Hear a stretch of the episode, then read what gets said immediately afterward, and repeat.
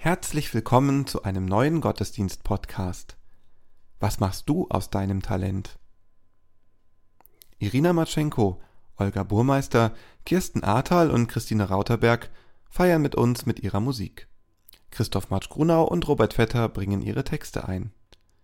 Lasst uns nun Andacht feiern, im Namen des Vaters und des Sohnes und des Heiligen Geistes. Amen. thank you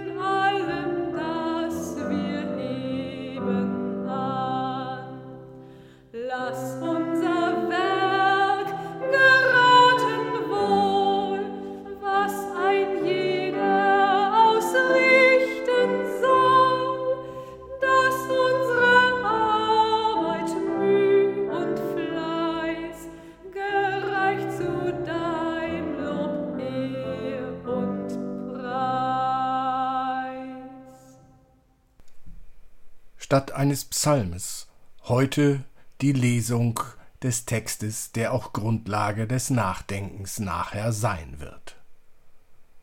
Geschrieben steht es bei Matthäus im 25. Kapitel. Denn es ist wie mit einem Menschen, der außer Landes ging. Er rief seine Knechte und vertraute ihnen sein Vermögen an.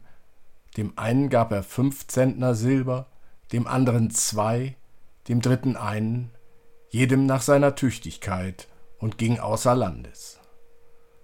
Sogleich ging der hin, der fünf Zentner empfangen hatte, und handelte mit ihnen und gewann weitere fünf dazu. Ebenso gewann der, der zwei Zentner empfangen hatte, zwei weitere dazu. Der aber einen empfangen hatte, ging hin, grub ein Loch in die Erde und verbarg das Geld seines Herrn. Nach langer Zeit kam der Herr dieser Knechte und forderte Rechenschaft von ihnen. Da trat herzu, der fünf Zentner empfangen hatte, und legte weitere fünf Zentner dazu und sprach Herr, du hast mir fünf Zentner anvertraut. Siehe da, ich habe fünf Zentner dazu gewonnen. Da sprach sein Herr zu ihm Recht so, du guter und treuer Knecht, du bist über wenigem treu gewesen, ich will dich über viel setzen geh hinein zu deines Herrn Freude. Da trat auch herzu, der zwei Zentner empfangen hatte und sprach, Herr, du hast mir zwei Zentner anvertraut. Siehe da, ich habe zwei dazu gewonnen. Sein Herr sprach zu ihm, Recht so, du guter und treuer Knecht. Du bist über wenigem treu gewesen, ich will dich über viel setzen. Geh hinein zu deines Herrn Freude. Da trat auch herzu, der einen Zentner empfangen hatte, und sprach Herr, ich wusste, dass du ein harter Mann bist. Du erntest, wo du nicht gesät hast, und sammelst ein, wo du nicht ausgestreut hast, und ich fürchtete mich, ging hin und verbarg deinen Zentner in der Erde. Siehe, da hast du das deine. Sein Herr aber antwortete und sprach zu ihm Du böser und fauler Knecht, Wusstest du, dass ich ernte, wo ich nicht gesät habe, und einsammle, wo ich nicht ausgestreut habe? dann hättest du mein Geld zu den Wechslern bringen sollen, und wenn ich gekommen wäre, hätte ich das meine wiederbekommen, mit Zinsen. Darum nehmt ihn den Zentner ab und gebt ihm dem, der zehn Zentner hat. Denn wer da hat, dem wird gegeben werden, und er wird die Fülle haben.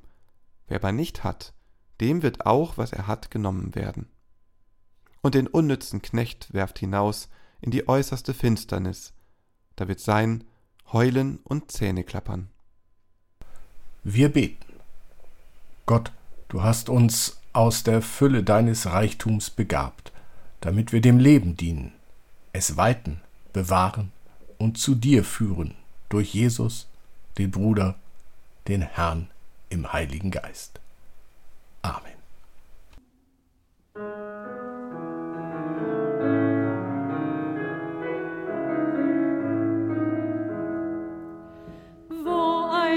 vertrauen geben.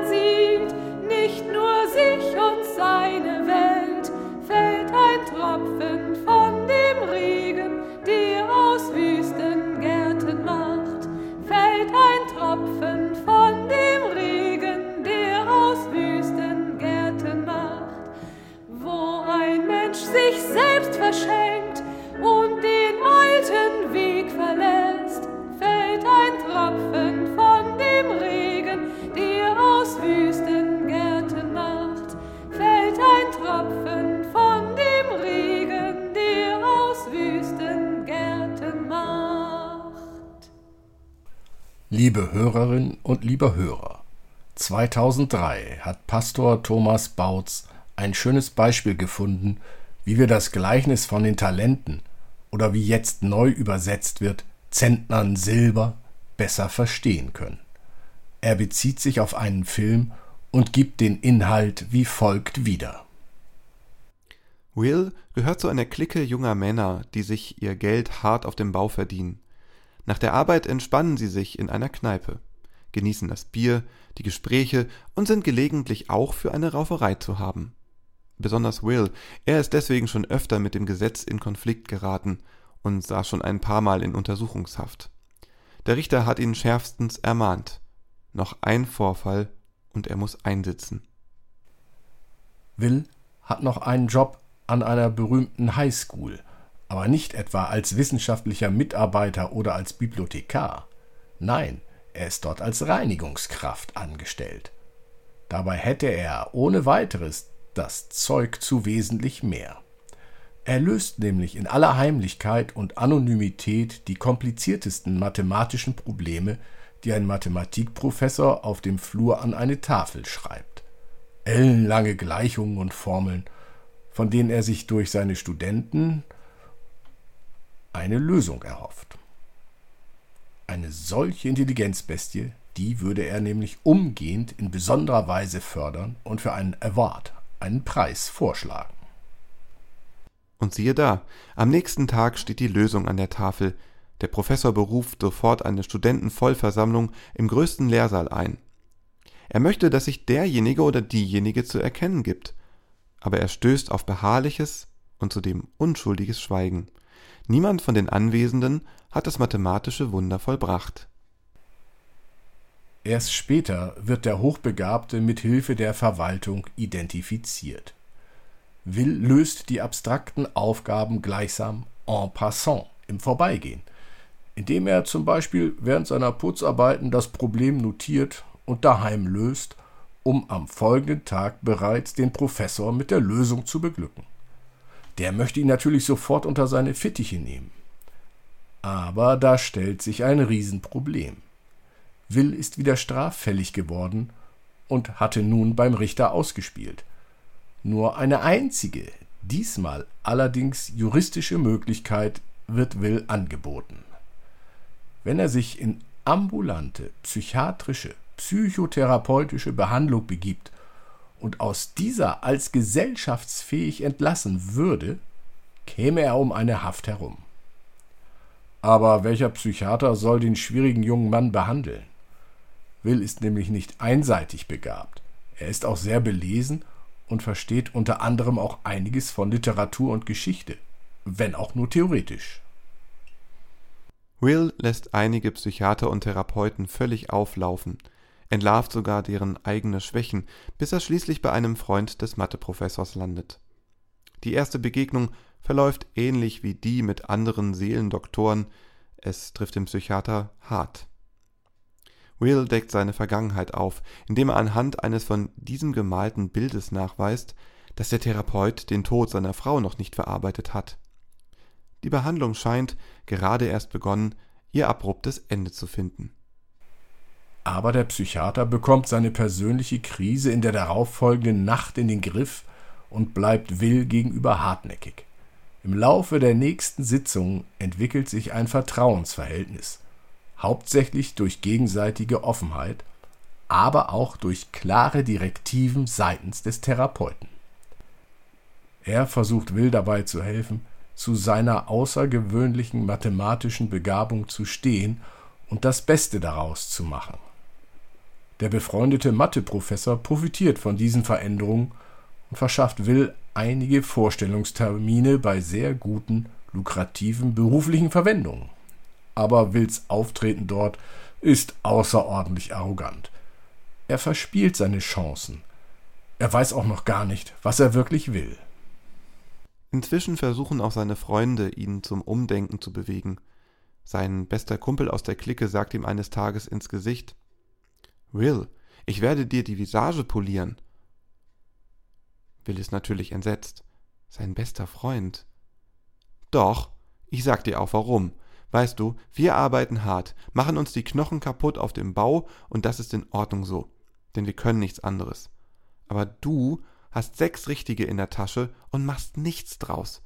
Warum gibst du dir nicht ein wenig Mühe und ergreifst die Hilfe und die Chance, die man dir anbietet? Mensch, wenn wir eine solche Begabung hätten.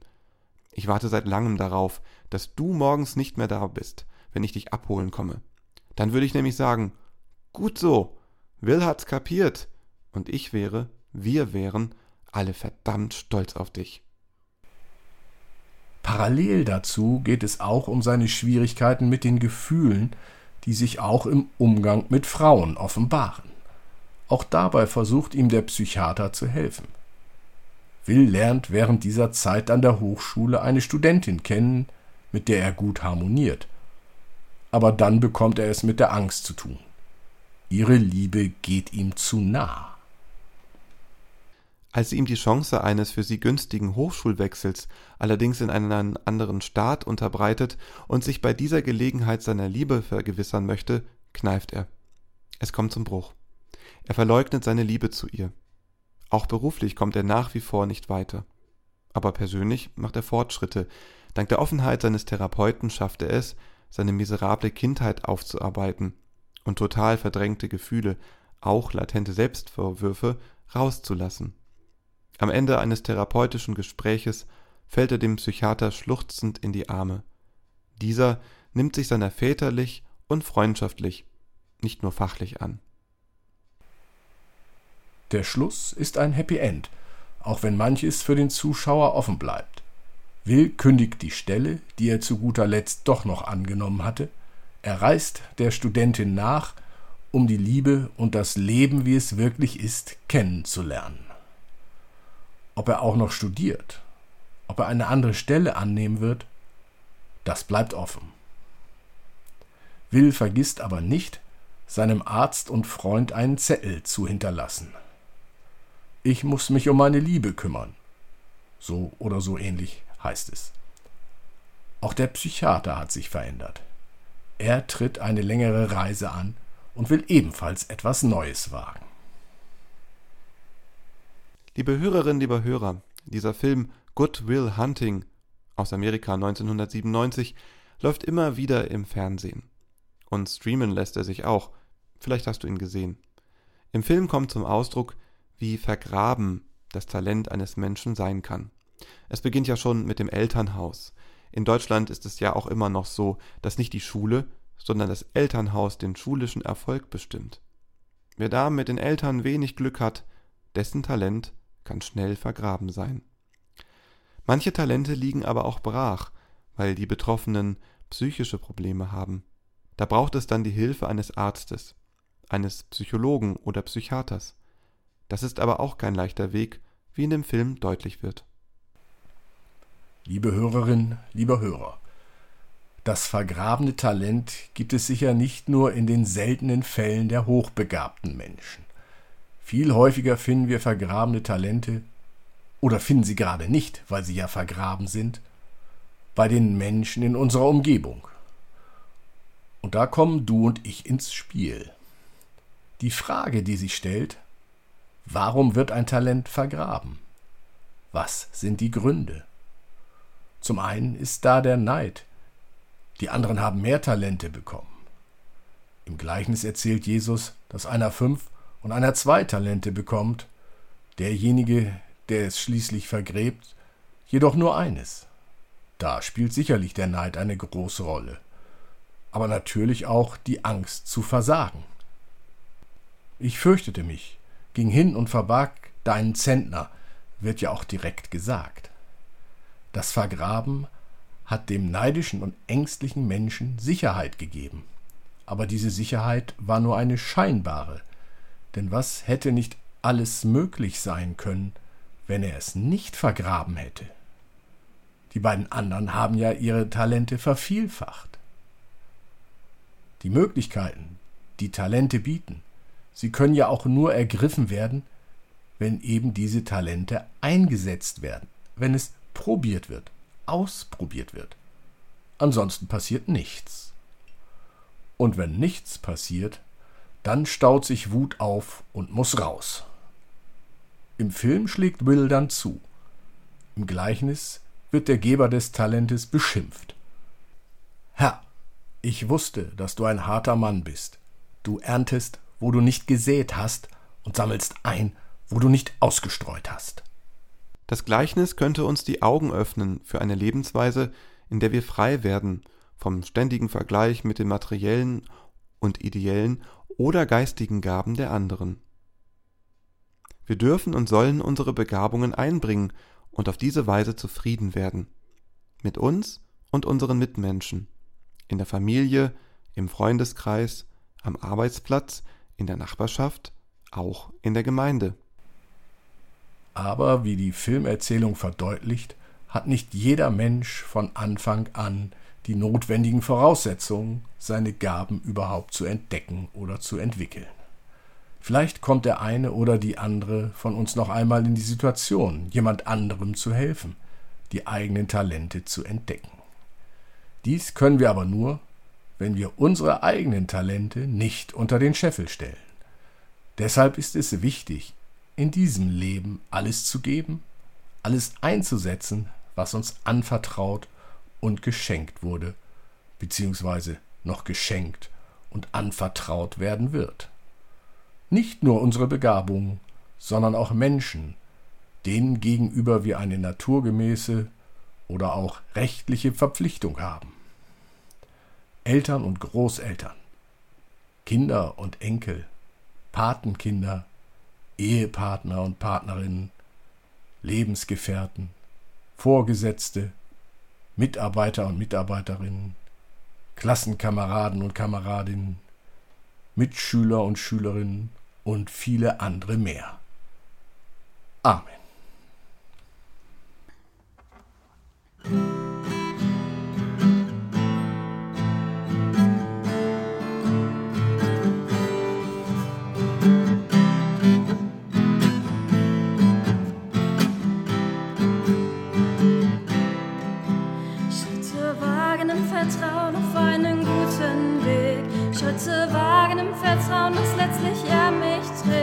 Schritte wagen, weil im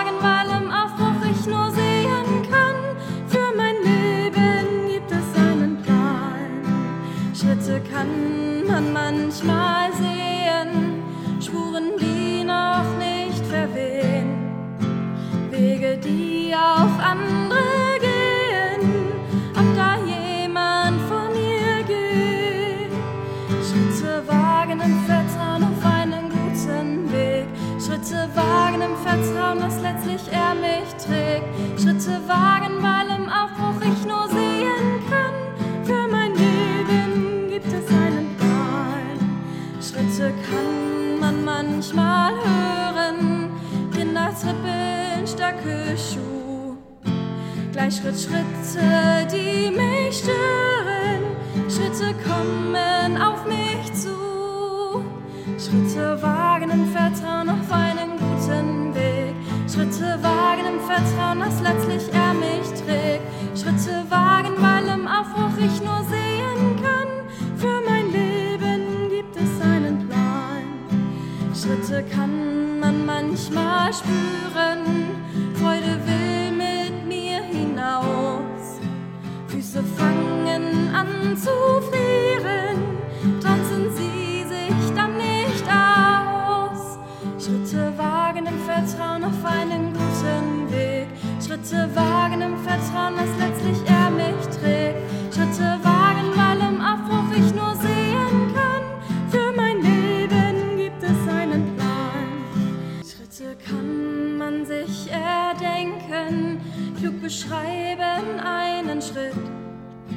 Manches kann man sich auch schenken, nimmt der Kopf Schritte wagen im Vertrauen auf einen guten Weg. Schritte wagen im Vertrauen, dass letztlich er mich trägt. Schritte wagen, weil im Aufbruch ich nur sehen kann. Für mein Leben gibt es einen Plan. Schritte kann und darf man gehen. Schritte führen uns zum Ziel. Ohne Schritte bleibst du stehen und verpasst